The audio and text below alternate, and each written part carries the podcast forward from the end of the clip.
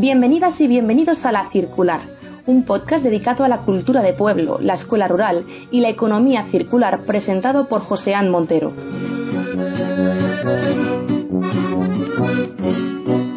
Al de los ricos no voy al baile de los pobres,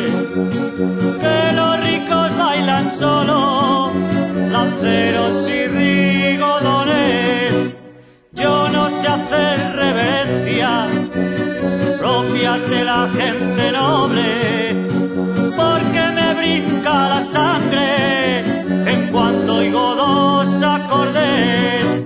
Que yo en la plaza Bienvenidas y bienvenidos a La Circular, un programa que descemos desde la España interior.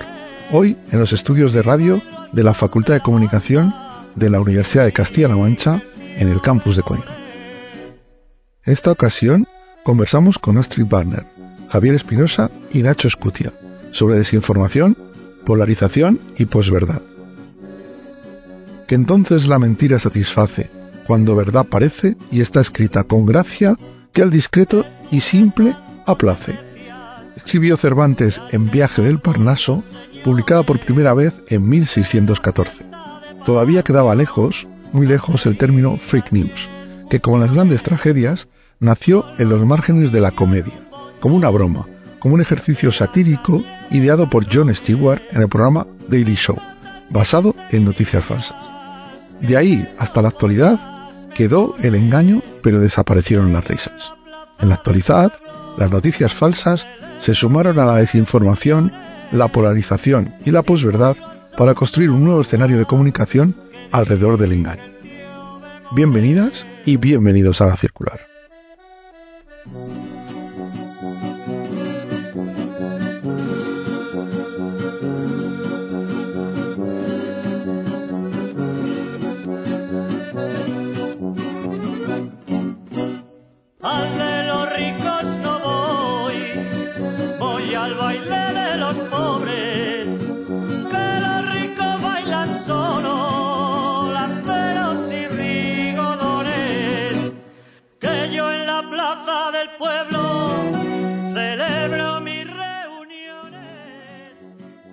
En esta edición posaremos la mirada en conceptos como la desinformación, la polarización o la posverdad, para lo que contamos con la presencia de Astrid Partner, científica titular del Instituto de Filosofía del CSIC en Madrid, y Nacho Escutia, profesor asociado de Filosofía e imparte la asignatura de Ética y Deontología Profesional el grado de Periodismo, Crítica Cultural en el máster de Producción y Comunicación Cultural. Se te ha olvidado la asignatura de, de ética profesional en, en el grado de comunicación audiovisual, ¿no?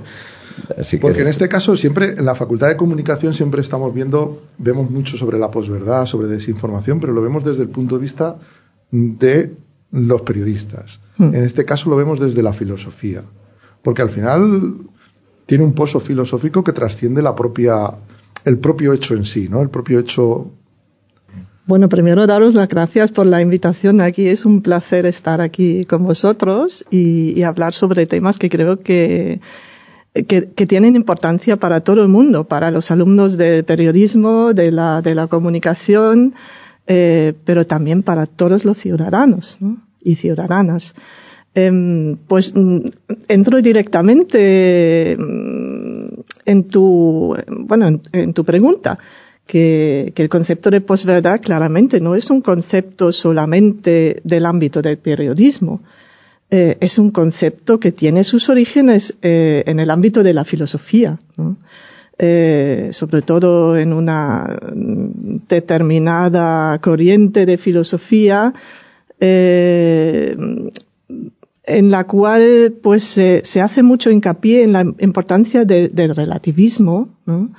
Pero de un eh, relativismo que luego eh, se entiende, bueno, se, se entiende como, como, algo de una forma exagerada, eh, como si lo, que, lo que fuera importante no serían los marcos epistémicos compartidos y establecidos entre nosotros, ¿no?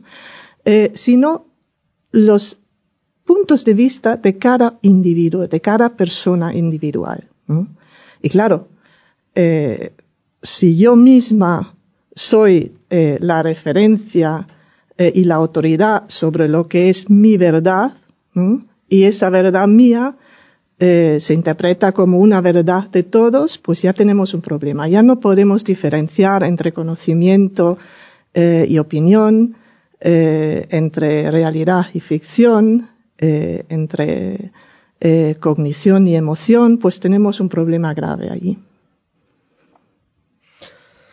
Bueno, muy buenas, muy buenas y muchas gracias por, por, esta invitación, ¿no? Y a ti particularmente, José Antonio, por, por haber invitado a Astrid y, y, a mí con ella, ¿no? Toda vez que, hoy hemos estado trabajando juntos aquí en la, en la Universidad de Castilla-La Mancha, en esta Facultad de Comunicación.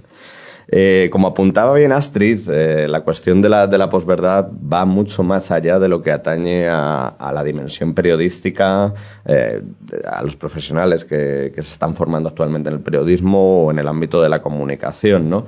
No conozco prácticamente a nadie hoy que, que, haya, que haya escapado a la influencia de este término. Es decir, que no hable en una conversación pues cotidiano cuando va a comprar el pan y se encuentra alguien o cuando está tomando unas cervezas con unos amigos que no toque el tema de la posverdad, que en algún momento nos salga y que precisamente se aluda a esa dimensión, eh, digamos, de, de, relativismo, ¿no? Que es intrínseca a la misma. Es decir, de como ya todo da igual, ¿no? Ya no, podemos luchar, digamos, por mm, una comunicación que esté basada sobre eh, una idea de verdad o una idea en, en, definitiva de adecuación, de correspondencia. No somos capaces de fijar los términos ni aspiramos ya a que, a que sea posible eso. O sea, es decir, a que, a que podamos encontrar el medio y el significado común a partir del cual dirimir quién se acerca más, digamos, a la verdad, ¿no? O quién se acerca un poco menos. Eh, porque, bueno, esto lo decía Aristóteles, no se equivoca igual el que dice que dos más cinco son 12 que el que dice que son 8. Pero es cierto que esta proximidad ya ha quedado totalmente, digamos, mm, diluida, o sea, es decir, parece imposible en, nuestros días. Ahora bien, eh, a propósito de ese hecho y tomando como pie ese hecho, eh, ¿qué es lo que tenemos que pensar? Por un lado, a mí me gustaría, me gustaría saber qué piensa Astrid de esto, ¿no? Es decir, hasta qué punto la posverdad eh, constituye un fenómeno en el que podemos leer nuestra condición contemporánea de una forma eminente. Es decir, tiene una dimensión, digamos, mm, negativa, que es la que estamos aludiendo ahora, pero hasta qué punto nos habla de nosotros mismos como sociedad en la actualidad y hasta qué punto, a partir de lo que podemos pensar de lo que dice de nosotros nos orienta también. Es decir, nos, está orientando hacia una serie de cuestiones, hacia una serie de problemas que resultan perentorios y donde, mm, digamos, más de una forma más optimista, quizá podamos eh, aspirar a encontrarnos, ¿no? Es decir, a, saber algo más de nosotros y de nuestra y de nuestra condición actual. ¿Tú qué piensas, Astrid? bueno, creo que lo importante es que, que, en realidad nadie de nosotros se puede escapar de este fenómeno de la posverdad, ¿no? Eh, que estamos mm, bombardeados constantemente eh, con mensajes desinformativos y mucho, muchas veces eh, sin darnos cuenta de que, de que lo sean, ¿no? Porque mm, si escuchamos el término desinformación, solemos pensar en, en noticias, ¿no? Eh, en noticias en formato texto, pero la mayoría de los mensajes desinformativos que nos llegan hoy en día en Internet no tienen el formato texto. Son una mezcla entre imagen, imagen y texto, eh, muchas veces usando imágenes descontextualizados. O, pues es un, es un juego con todos los medios de comunicación que tenemos hoy eh, a, nuestra mano en Internet, ¿no?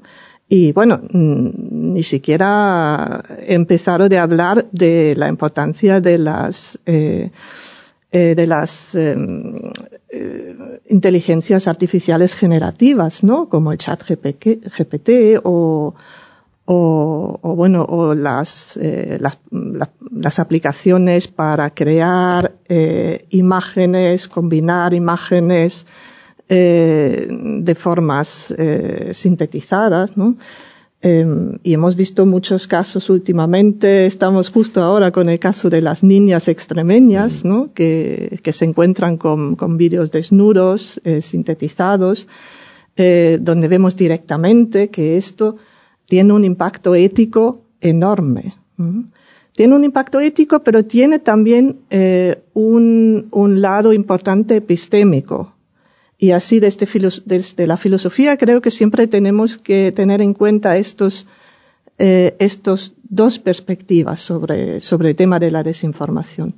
Y luego déjame decir otra cosa más, que mm, eh, hemos hablado como sobre la posverdad como un, como un fenómeno, mm, bueno, como algo que nos encontramos, pero creo que es muy importante eh, ver el problema de la posverdad eh, como algo muy dinámico, ¿no? Es que suelo usar una imagen de un torbellino, ¿no? De una espiral en la que hemos entrado eh, y en la cual se, eh, se, en, se encuentran muchas dinámicas que se refuerzan mutuamente, ¿no?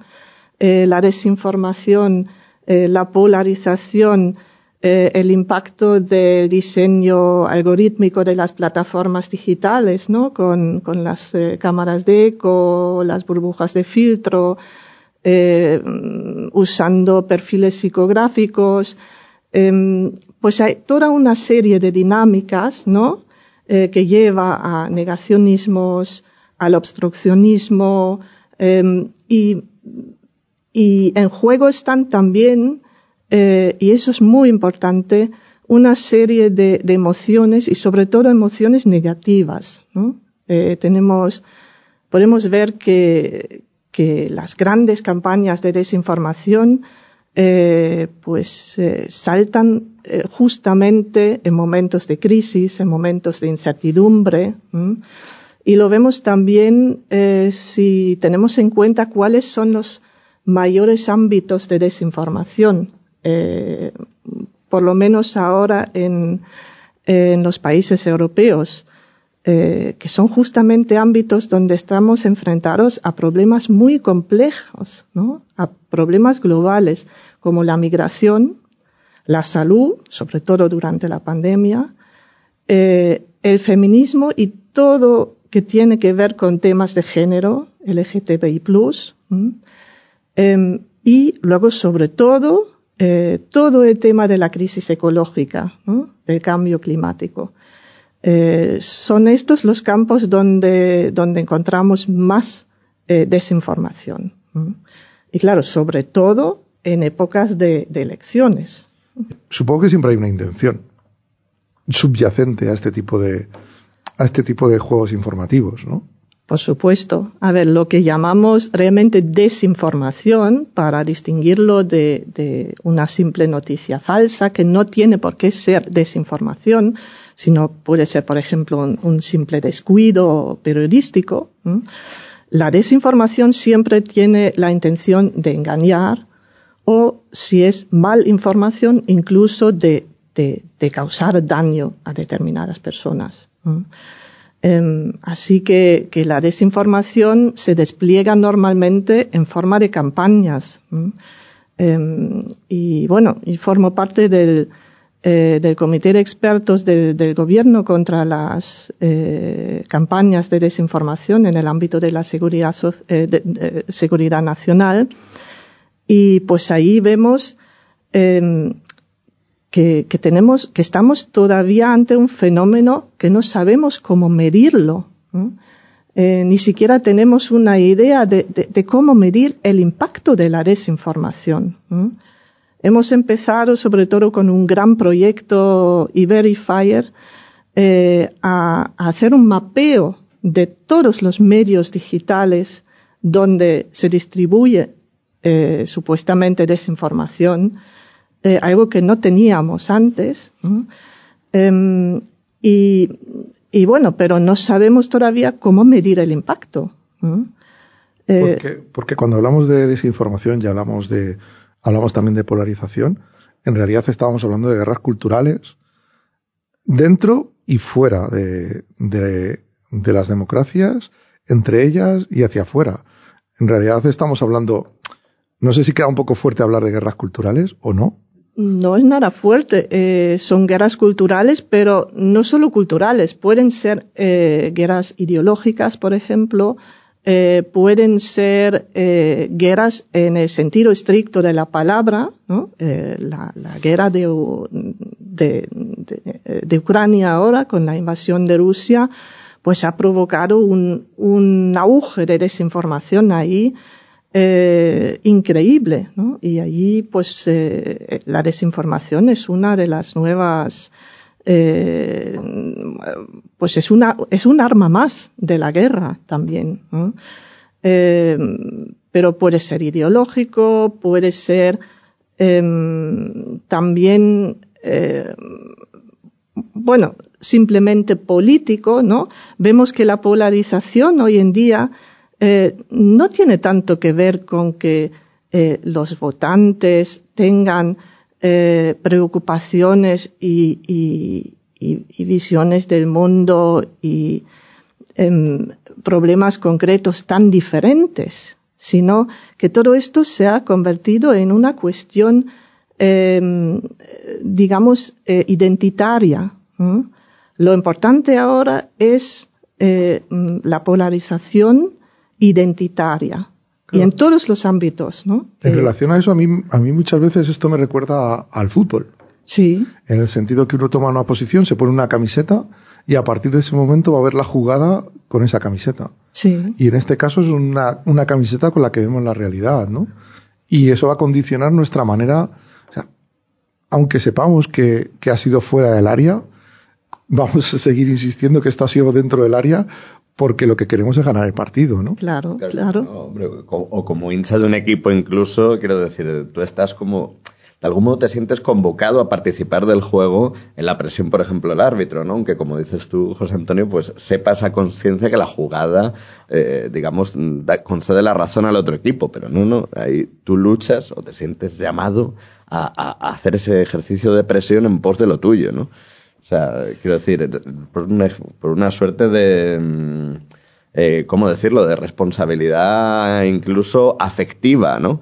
Eh, en tu defensa de, de, incluso la injusticia se mide tu compromiso, ¿no?, con esa posición, ¿no? En este caso que, que, que ejemplarizabas con, con, el compromiso con respecto a tu, a tu amor a los colores de un equipo, ¿no? Pero sí, pero yo creo que es casi igual de irracional, ¿no?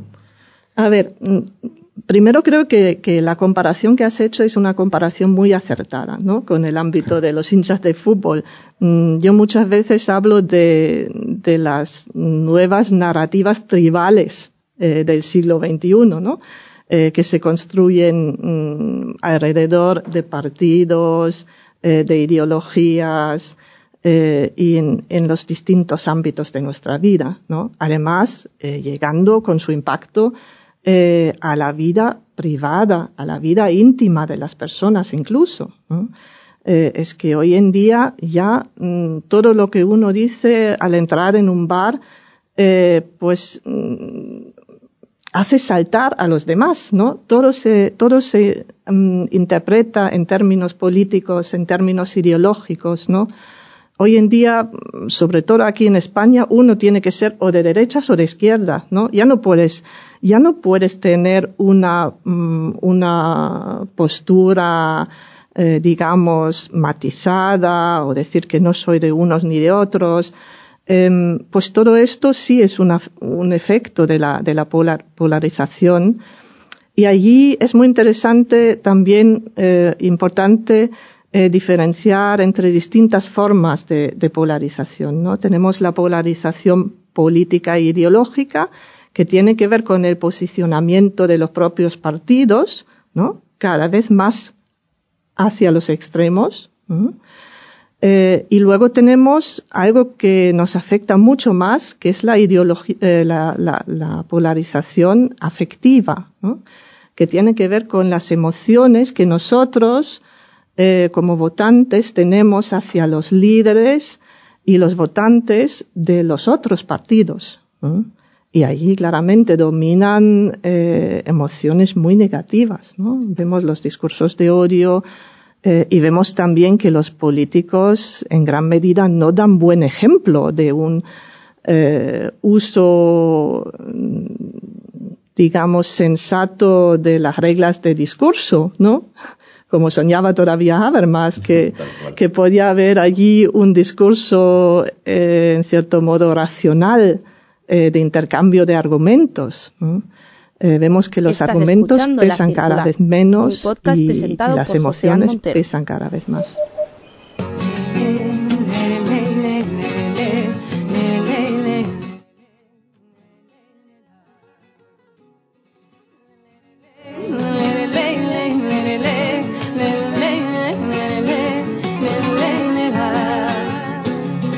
Es cierto que esta vida es como una escalera, subiré corriendo y hasta la azotea a ver si viene un viento y me pone a bailar. Y si me pongo chula, saco el sol por donde quiera y me pongo la tristeza por montera a ver si viene un viento y me da echa a volar.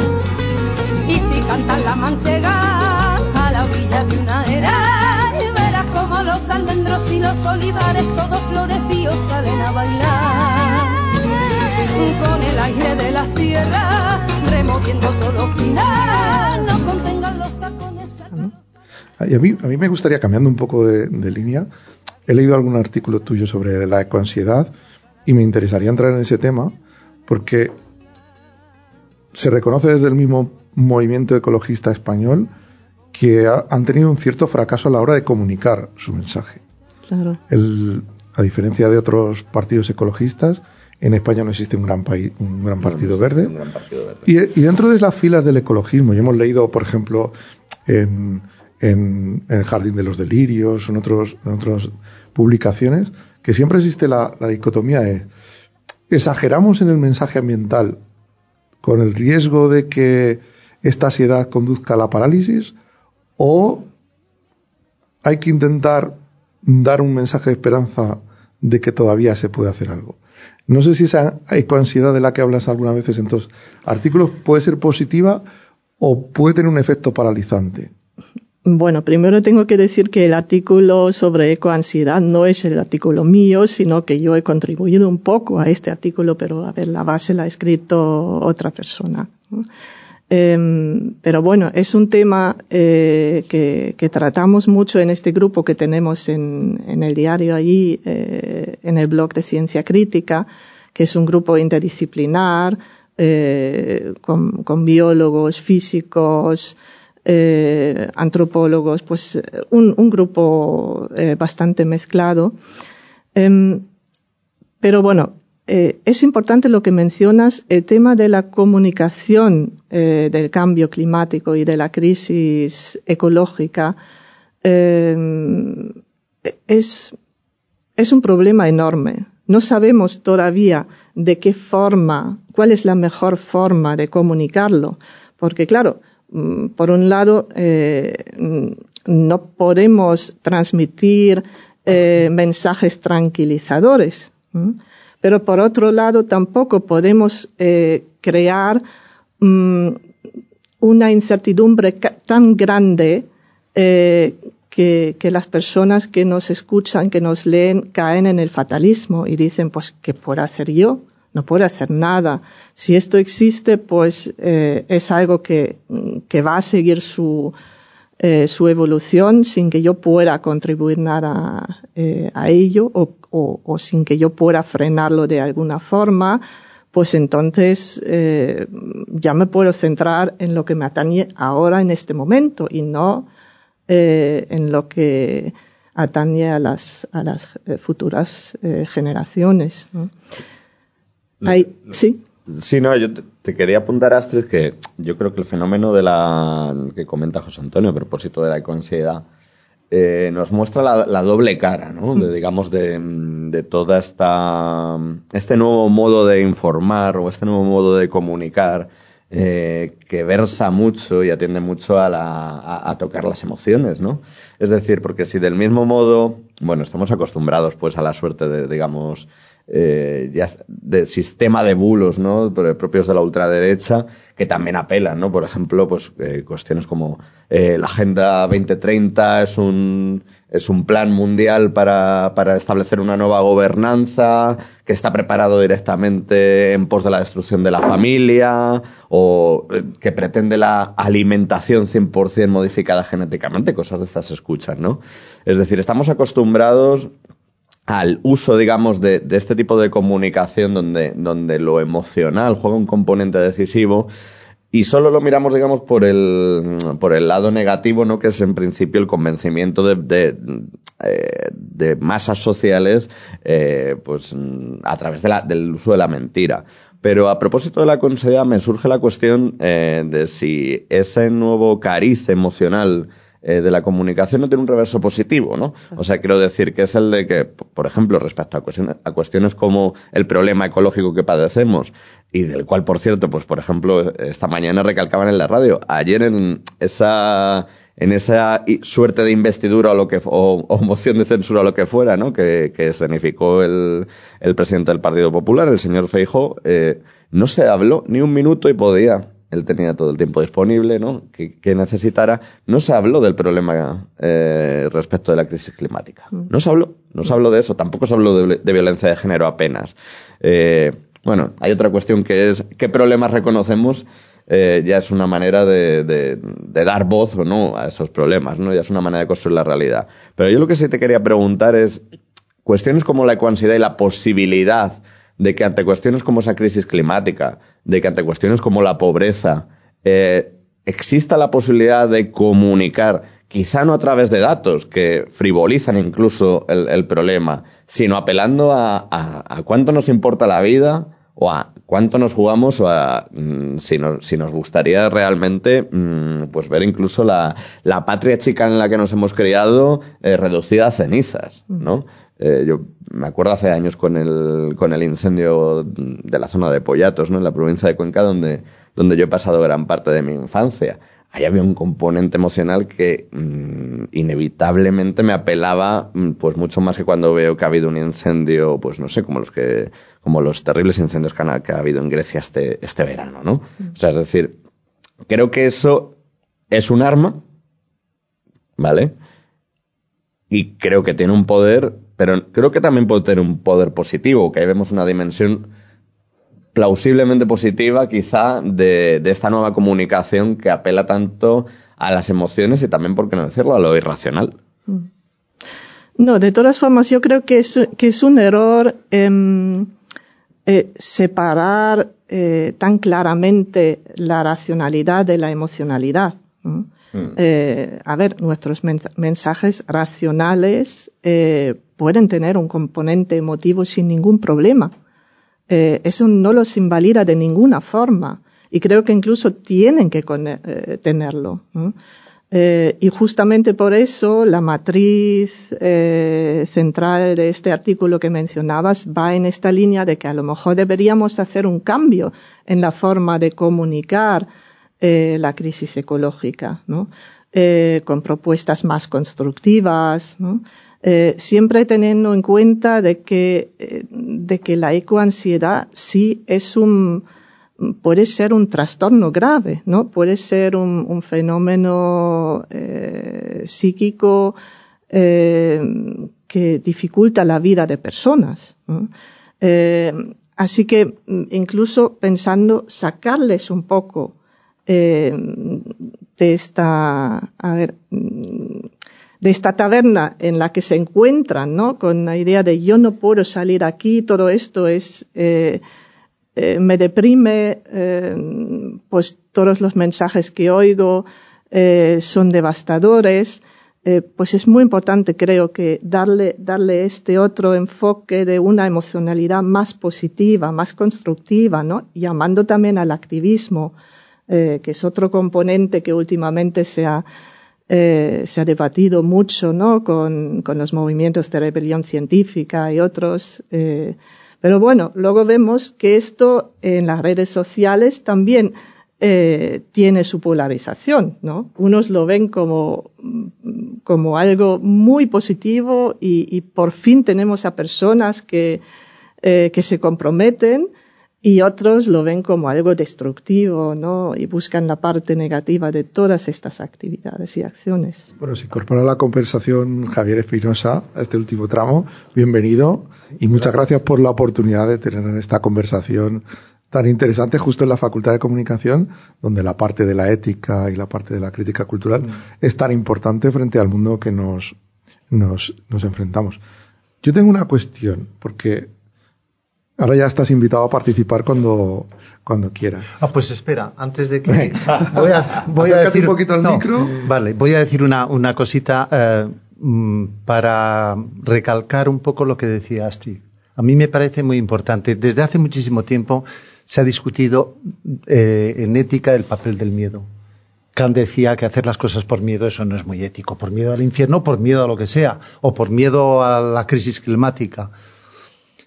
Pero a lo mejor es mejor que haya miedo a que no se hagan las cosas, ¿no? Si uno no tiene miedo al infierno y se dedica a matar a todo el mundo, pues a lo mejor eh, sería mejor que tuviera miedo al infierno.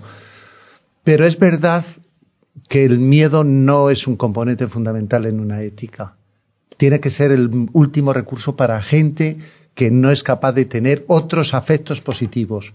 Y, yo recuerdo aquí una frase de, un filósofo francés que se llama Lordon que dice, sin afectos no hay efectos. Si quieres, hemos visto muchas veces que ideas muy racionales, muy razonadas, muy razonables, han acabado bajo una ola, bajo la ola del Brexit, bajo la ola de Trump, bajo olas emocionales. ¿Por qué? Porque no tenían afectos.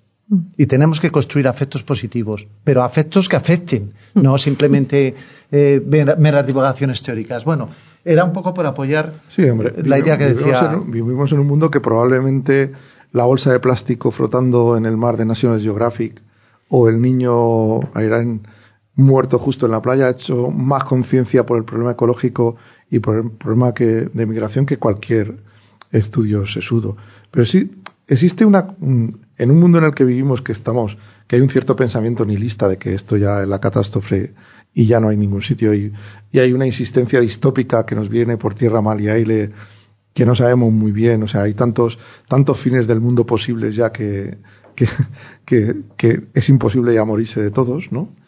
Eh, aún existen mm, movimientos y luchas que están haciendo avanzar mucho el mundo. O sea, existe, existe un movimiento de retroceso, obvio, pero existe un movimiento, existen las posibilidades de, los movimientos de cambio. Vemos, por ejemplo, el, el, tema de la selección femenina de, fútbol, por citar solo un caso, pero existe, la, existe los puntos de enganche frente a esa postura nihilista, ¿no? No sé, ahí te lo dejo.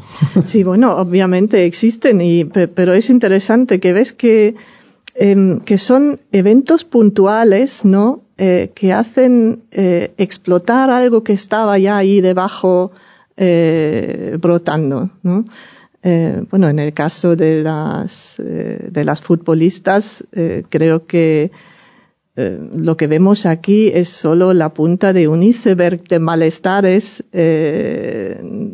con todas las formas de tratar a las mujeres en el ámbito futbolístico. Eh, y yo creo que dentro de todo esto, eh, pues el beso sí es algo grave y nos ayuda también a entender eh, algo como agresión que, quizás en estas circunstancias no se consideraba así, pero mucho más importante es visibilizar todo lo que estaba debajo de esto. Eh, todas estas estructuras de poder que estaban ahí, todo el machismo eh, que se encontraba ahí en este, eh, en este ámbito y que por supuesto no es solamente típico de este ámbito, que esto es un fenómeno todavía, un problema estructural que encontramos en la sociedad. Pero bueno, hacen falta imágenes fuertes, hacen falta pues acontecimientos eh, particulares, ¿no? Eh, que, visibilizan este problema de una forma eh, que se hace viral, ¿no?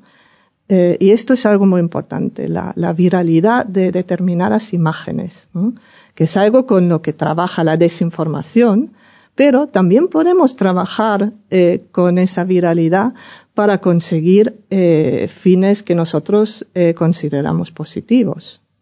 Porque curiosamente estamos en una sociedad que está entre el meme bromista que parece vacuo a un pensamiento existencial de, ¿vale? está todo mezclado. O sea, al final para ese pensamiento trascendente existencial de, que no hay futuro, al final acabamos reuniendo al mime. Yo supongo que es un rasgo humano, ¿no? De al final tenemos que hacer chiste con la muerte porque si no, no seríamos capaces de resistir, ¿no?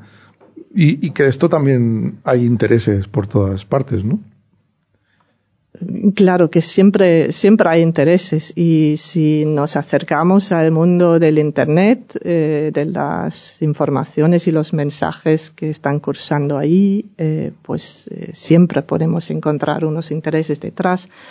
y luego, bueno, una cosa son estos propios contenidos de estos mensajes, pero luego mm, también es interesante ver mm, por qué se propagan tanto, ¿no? Cómo, entramos en estas dinámicas virales y en estas dinámicas que llevan también a la polarización. Y allí es muy importante eh, que nos concienciemos eh, de cómo funciona este mundo, cómo funcionan estas aplicaciones que usamos en Internet. Eh, claro, que están diseñados para vender, para enganchar, eh, para crear adicciones, ¿no? Mm, para, para potenciar el consumo.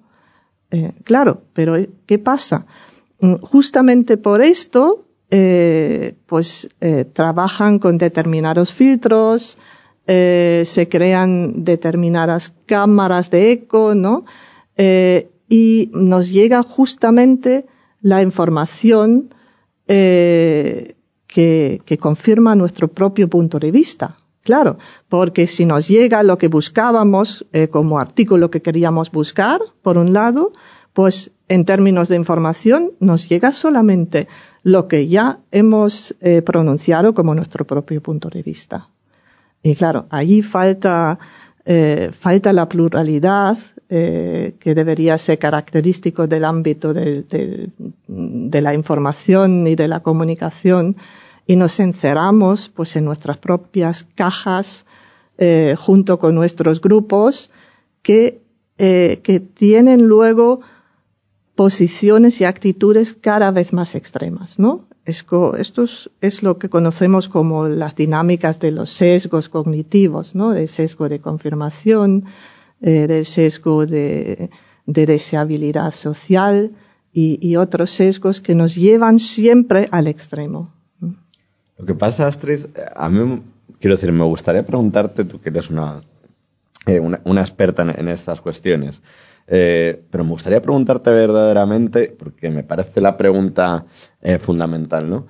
¿Por qué podemos o deseamos eh, la posverdad. O sea, es decir, ¿por qué se desea la posverdad? ¿Por qué es deseable? Porque quiero decir, cuando examinamos la esa proliferación de, por ejemplo, fake news a través de esas cadenas de reenvío, ¿no? Que se producen, pues, en, en WhatsApp, en Telegram, Twitter, Facebook, etcétera, ¿no? Eh, es decir, muchas veces nos sentimos perplejos absolutamente cuando vemos mm, la índole de los contenidos exactos que se trata. Es decir, eh, cuando nos enfrentamos a, esos bulos, ¿no? Pensamos, no, no, puede ser que la gente esté concediendo, digamos, verdad a esto. Mm. Es decir, no puede ser que la gente esté concediendo un mínimo de atención y de veracidad a esto. Pero sin embargo lo están reenviando, ¿no? Entonces, eh, cuando nos encontramos frente a ese caso, ¿tú crees verdaderamente que existe una, una falta, digamos, de, de, formación de los criterios por el cual la gente se traga esas cosas? ¿O, o que en cambio, digamos, ahí, eh, digamos, entra en juego una lógica, digamos, libidinal, ¿no? Que hace que, el deseo de esos sujetos se imponga sobre el examen de la, de la realidad misma. Es decir, que deseen que la realidad sea de ese modo, eh, tal y como se describe en esos bulos. Porque a mí me parece que hay un componente, quiero decir... Bueno, creo que es, a ver, eh, primero quiero decir que me parece complicado eh, la expresión deseamos la posverdad. Mm, explícitamente creo que nadie desea la posverdad. pero, de esa lógica libidinal, de que, cuáles son los resortes, cuáles son las teclas que El tema de la lógica libidinal es muy importante porque eh, justamente eh, las campañas de desinformación juegan o tocan eh, algunos rasgos de nuestro subconsciente, que eso es muy importante, ¿no? Eh, que, y, normalmente eh, el, reenvío, por ejemplo, de un mensaje desinformativo, eh, en la mayoría de los casos no está hecho con la intención de hacer daño, sino todo lo contrario, con la intención de salvar el mundo, de salvar a determinadas personas, de, claro, nos lo creamos o no, pero mm, a lo mejor si pensábamos un poco más sobre el mensaje y, nos tuviéramos el tiempo eh, para considerarlo, pues eh, no lo reenviáramos. Eh, pero bueno, sabemos que el clickbait funciona, ¿no? Eh, que creo que todos hemos caído en este, a ver, en este estímulo eh, de, de, reenviar algo o, o de hacer el clic ahí donde, donde, donde nos toca algún afecto fuerte, ¿no? Eh, y, y, yo no creo que estos afectos normalmente sean afectos negativos, sino todo lo contrario. Eh, pero no son, son positivos dentro de la lógica de tu propio grupo. Y si tú, por ejemplo, formas parte ya de un círculo conspiranoico, que se cree realmente alguna teoría de la conspiración, ahí además eh, entramos en, la lógica de la conspiranoia, que es más complicada porque se hace, eh, hace las teorías inmunes ante cualquier crítica. Pero si estás ahí dentro, pues ya eh, tienes una idea de que tú eres el salvador de todos los demás, porque tienes unos conocimientos y unos saberes que los demás no tienen, porque tú te has dado cuenta del peligro, eh, del engaño, eh, de, que, nos, de nuestro entorno. El poder de la verdad revelada. Mm, siempre ha sido una, una máquina muy potente en la historia, ¿no? Desde cualquier civilización. Oye, qué, qué, buena combinación hace la radio y la filosofía, ¿eh? Sí, siempre. qué buena combinación, qué charla más agradable. Se nos, se nos ha echado el tiempo encima, llevamos casi una hora aquí, Vaya. pim pam, pim pam, pero es una maravilla, ¿no? Porque yo, yo, supongo, ¿no? yo supongo que la radio da el tiempo que necesita el cerebro para, para ir procesando las conversaciones. ¿no? Así que muchas gracias Astrid por haber visitado la circular esta mañana. Muchísimas gracias Javier y muchísimas gracias Nacho. Y, de nada, y aquí está, estamos siempre que siempre que lo deseéis, porque es un lujo un, lujo necesario mm. la filosofía. La filosofía, yo creo que mm, deberíamos tener más más hueco en el mundo para la filosofía, por lo menos para darnos un momento de, en lugar de darle al clickbait, parar a pensar un poco qué, qué, estamos haciendo. Así que muchísimas gracias Astrid, muchísimas gracias Nacho, muchísimas gracias Javier. Gracias, a ti. A vosotros. Gracias a vosotros.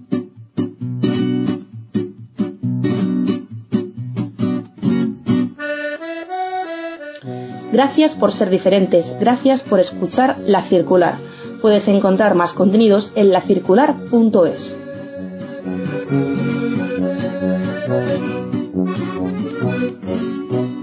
Que yo en la plaza del pueblo celebro mis reuniones y bailo al son de la banda que dirige el